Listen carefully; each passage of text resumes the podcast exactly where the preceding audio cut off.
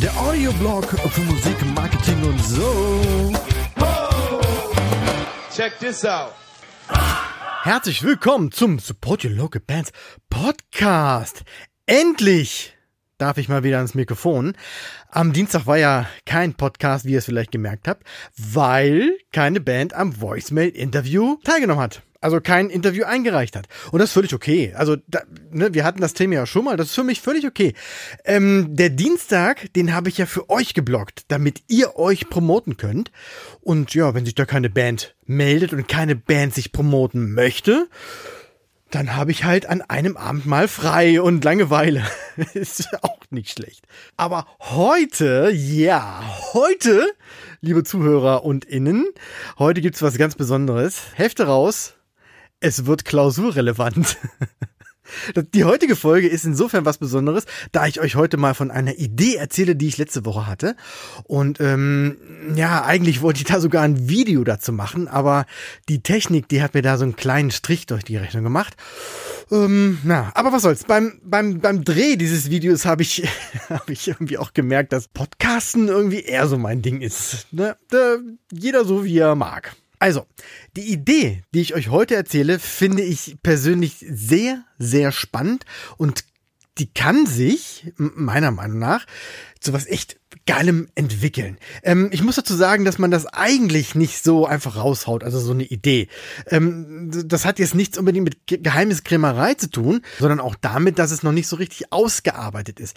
Normalerweise ist es ja so, dass so eine Idee dann mit ein paar Leuten durchgesprochen wird und alle Eventualitäten durchgespielt werden, um das Konzept zu prüfen, um die Funktionalität zu prüfen und äh, so weiter und so fort. Und dadurch ergeben sich dann meistens noch weitere Ideen, die man als Add-on oben draufsetzen kann oder man entdeckt Fehler, äh, Logikfehler, die nicht funktionieren oder die man sofort ausmerzen kann und so weiter und so fort. Erst wenn dann alles plausibel und durchdacht ist, dann geht man damit nach draußen. Und das heißt wiederum, man sucht sich Unternehmen, die zu der Idee passen und versucht, das ganze Ding dann ja im Idealfall, sage ich jetzt mal, zu verkaufen, äh, beziehungsweise nur eine ordentliche, eine schöne Kooperation einzugehen. Und dann wenn man so einen Partner gefunden hat, dann beginnt nochmal die Individualisierung und irgendwann geht's dann halt los, beziehungsweise geht das ganze Ding dann nach draußen. Und zudem, und da können wir offen reden, steckt bei solchen Konzepten auch eine Menge Geld dahinter. Klar, wenn man so eine Geschäftsidee nach draußen gibt, besteht einfach die Gefahr, dass man selber davon nichts abbekommt. Aber in dem Fall ist mir das ehrlich gesagt egal, denn es bietet die Chance, oder andersrum, es bietet Clubbesitzern und Veranstaltern und so weiter die Chance, äh, wieder Fuß zu fassen und sich finanziell so ein bisschen zu stabilisieren. Ja, vor allen Dingen ist natürlich auch der Faktor Zeit ganz wichtig. Das heißt, wenn wir jetzt nochmal anfangen, so eine Idee bis ins Detail auszuarbeiten, dann sind wir im März 2021 und da kann es, ja, kann das für manche halt schon viel, viel zu spät sein ich denke jetzt, ich habe spannend genug gemacht und kann nun langsam mal damit rausrücken, um was es sich denn eigentlich handelt. Und naja, gut, da ihr es im Titel der Folge schon gelesen habt, ist die Dramatik ja sowieso hin. Also, das Konzept heißt Livestream Tour. Wer den Podcast schon länger verfolgt, weiß, dass ich Livestreams an sich sehr befürworte, auch wenn sie in der breiten Öffentlichkeit äh, eine gewisse, naja, ich sag mal, äh, eine gewisse Hassliebe genießen. Aber mal sachlich runtergebrochen ist es eine der wenigen Möglichkeiten für Musiker und Musikerinnen, überhaupt irgendwas zu machen, ihre Fans zu bedienen und zumindest durch eine gewisse Reichweite im Gespräch zu bleiben und sichtbar zu bleiben. Diese Chance jetzt aktuell nicht zu nutzen, ist, ist fast schon fahrlässig. Auf der anderen Seite werden die Streams immer wieder mit echten Konzerten verglichen und äh, ja, so sinngemäß, dass die Atmosphäre fehlt und die Stimmung ist nicht da und äh, nichts geht über ein echtes Konzert und so weiter und so fort.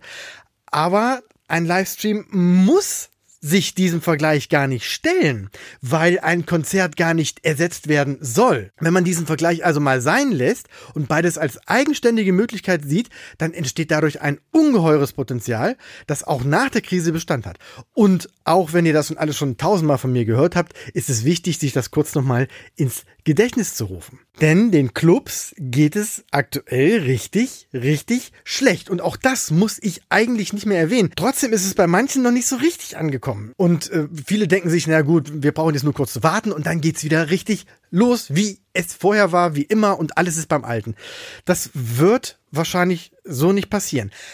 Klar kommen so langsam die Lockerungen, aber gerade kleinere Clubs haben das Problem, zum Beispiel Hygieneregeln einzuhalten, weil die teilweise so konfus sind, dass kleinere äh, äh, Locations die gar nicht einhalten können. Als Beispiel nur mal so eine, so eine Umluftanlage oder die Quadratmeterzahlen, die dann als Basis dienen für die Anzahl der Leute, die in den Club dürfen. Und das sind dann halt teilweise so wenig Leute, dass man ein lukratives Konzert fast gar nicht mehr veranstalten kann. Vielleicht ist ja auch die Livestream-Tour, die ich euch gleich äh, vorstelle, ist, ist ja auch was, was man ernsthaft angehen könnte. Denn die große Frage ist natürlich, und jetzt komme ich endlich mal zum Punkt, wie kann man denn damit die Clubs supporten? Und das geht wie folgt. Ihr seid eine Band und äh, sucht euch in eurer Umgebung eine geile Location, die ihr dann für ein paar Tage anmietet da kart ihr euer ganzes Equipment hin, also Bühne, Sound äh, und die ganze Crew und äh, natürlich auch Aufnahmetechnik für den Streaming-Part. Also quasi wie beim normalen Konzert, nur mit dem Vorteil, dass ihr nur einmal aufbauen müsst und fünf Konzerte spielen könnt. Oder zehn oder zwanzig, je nachdem, wie viele ihr auf dieser Livestream-Tour machen wollt. Dann sucht ihr euch fünf Clubs oder 10 oder 20, mit denen ihr für diese Tour kooperieren möchtet. Auch hier gibt es Parallelen zu einer normalen Tour, denn diese Clubs müsstet ihr ja auch in echt, sage ich mal, anschreiben und Termine vereinbaren, an denen ihr dann dort live spielt. Das ist online natürlich schon mal wesentlich einfacher. Nehmen wir als Beispiel einen Club aus Hamburg, für den ihr am, ich sag jetzt einfach mal, am ersten Tag dieser Livestreaming-Tour, nehmen wir jetzt mal den Montag, der Einfachheit halber, am Montag, dem ersten Tag der Tour, spielt ihr für diesen Club aus Hamburg. In eurer Promo im Vorfeld könnt ihr schon komplett kommunizieren, dass von dem Ticketverkauf für diesen Tag ein Teil an diesen Club gehen wird. Denn natürlich wird diese Livestream-Geschichte nicht umsonst sein, sondern dieser Livestream wird hinter einer Paywall sein. Soll heißen, man muss sich vorher ein Ticket kaufen, um daran teilzunehmen wenn ihr auf Tour seid, habt ihr sowieso eine Promo und eine Werbekampagne, die dahinter steckt und die entsprechend die Städte befeuert. Und deshalb könnt ihr natürlich in der Vermarktung auch mit entsprechenden Tools direkt äh, jetzt in unserem Beispiel auf Hamburg fokussieren und natürlich auch den Club mit einbeziehen. Also quasi so genauso wie beim echten Konzert. Natürlich. Äh, der mobilisiert dann wiederum seine Stammkunden, sodass die dann ein Ticket für diesen besagten Montag kaufen und somit äh, ihren Lieblingsladen supporten und als Gegenwert natürlich noch ein Konzert mit euch erleben. Das gleiche dann für Dienstag für den nächsten Laden und dann am Mittwoch und Donner und so weiter und so fort. Das ist die grobe Idee der Livestream-Tour. Warum das Ganze funktionieren kann, nochmal ganz kurz zusammengefasst. Also wie eben schon gesagt, ihr müsst nur einmal aufbauen und könnt dann mehrere Konzerte spielen. Äh, zweitens, ihr geht quasi auf Tour, ohne euch auch nur einmal aus der Stadt zu bewegen. Das heißt auch keine Reisekosten, keine Logistik, keine Übernachtung und so weiter und so fort. Das heißt, es wird für euch natürlich wesentlich günstiger. Und drittens generiert ihr durch die Ticketverkäufe Einnahmen für euch und natürlich auch für die ausgewählten Clubs. Als Fan kann man sich auch wie bei einer echten Tour den Termin aussuchen, der für einen selber am besten passt. Beziehungsweise man kann sich auch parallel auch nur den einen Club aussuchen. Also wenn ich, wenn ich in Hamburg wohne und normalerweise nur in diesen einen Club gehen kann, aber an dem Tag keine Zeit habe, habe ich normalerweise im echten Leben, sage ich mal, Pech gehabt. So kann ich aber sagen, oh geil, Hamburg, den Montag Hamburg schaffe ich nicht, aber Dienstag ist ja Bremen dran. Äh, Dienstag habe ich besser Zeit, dann unterstütze ich halt meinen Club in Bremen. Das ist auch ganz geil, weil dann auch Leute, die zum Beispiel keinen speziellen Stammclub haben, können dann auch einfach im Vorfeld gucken, welchen, welchen Laden sie, welche Location sie unterstützen möchten. Und das Geilste ist, die Anzahl der Besucher pro Konzert ist nicht begrenzt. Das bedeutet, ähm, für einen Club, in den normalerweise als Beispiel 400 Leute passen, der kann jetzt auch Einnahmen von 1000 Leuten generieren, die eben an diesem Stream teilnehmen. Ich, ich finde, das ist schon eine ziemlich coole Art, sich gegenseitig und gemeinsam äh, Hand in Hand quasi in dieser Krise zu stabilisieren. Zudem ist es auch ein Konzept, was auch in ähnlicher Form vielleicht sogar noch nach Corona Bestand hat und ähm, Bands aber auch Veranstaltern und auch Clubs und so weiter neben den regulären Konzerten nochmal so ein bisschen Futter gibt. Ich hatte in einer anderen Podcast-Folge schon mal Ansätze gebracht, wie man nachhaltig mit Livestreams und den Videoaufzeichnungen davon Geld verdienen kann. Hört euch dazu gerne nochmal die Folge 38 an. Da ist das dann in ausführlicher Art und Weise nochmal protokolliert. Was auch geil ist, man kann den Livestream und echtes Publikum vermischen. Soll heißen, dass jeder Club, natürlich gemäß der Hygienevorschriften, an dem jeweiligen Abend natürlich auch Leute reinlassen kann. Mit einer Live-Schalte kann man sich dann mit der Band nochmal connecten und die, die Stimmung einfangen und Interviews führen und äh, vielleicht auch direkt mit den Fans vor Ort äh, interagieren und so weiter und so fort. Im Club selber, ja, da hängt dann vielleicht nur eine Leinwand. Und das ist naja, hat natürlich schon wenig Charme und ist auch längerfristig gesehen nicht ganz so geil. Lass ich jetzt einfach mal so stehen. Habe ich spontan jetzt auch keine bessere Idee.